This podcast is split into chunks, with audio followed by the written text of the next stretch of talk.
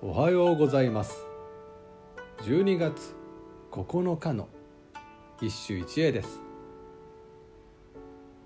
新古今和歌集より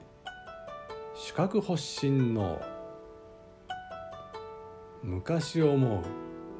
さよの寝覚めの床さえて涙も凍る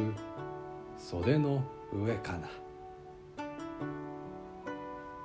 昔思う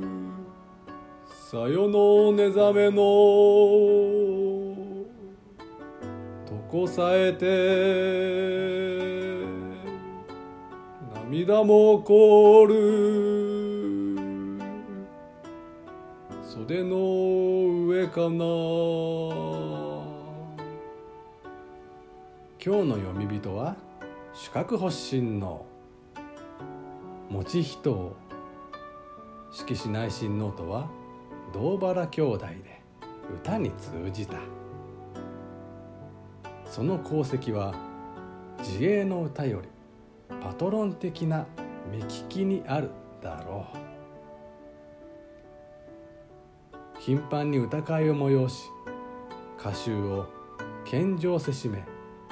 潜在そして新古今へと流れる風を醸成した。主角は仁和寺第六世法皇であるが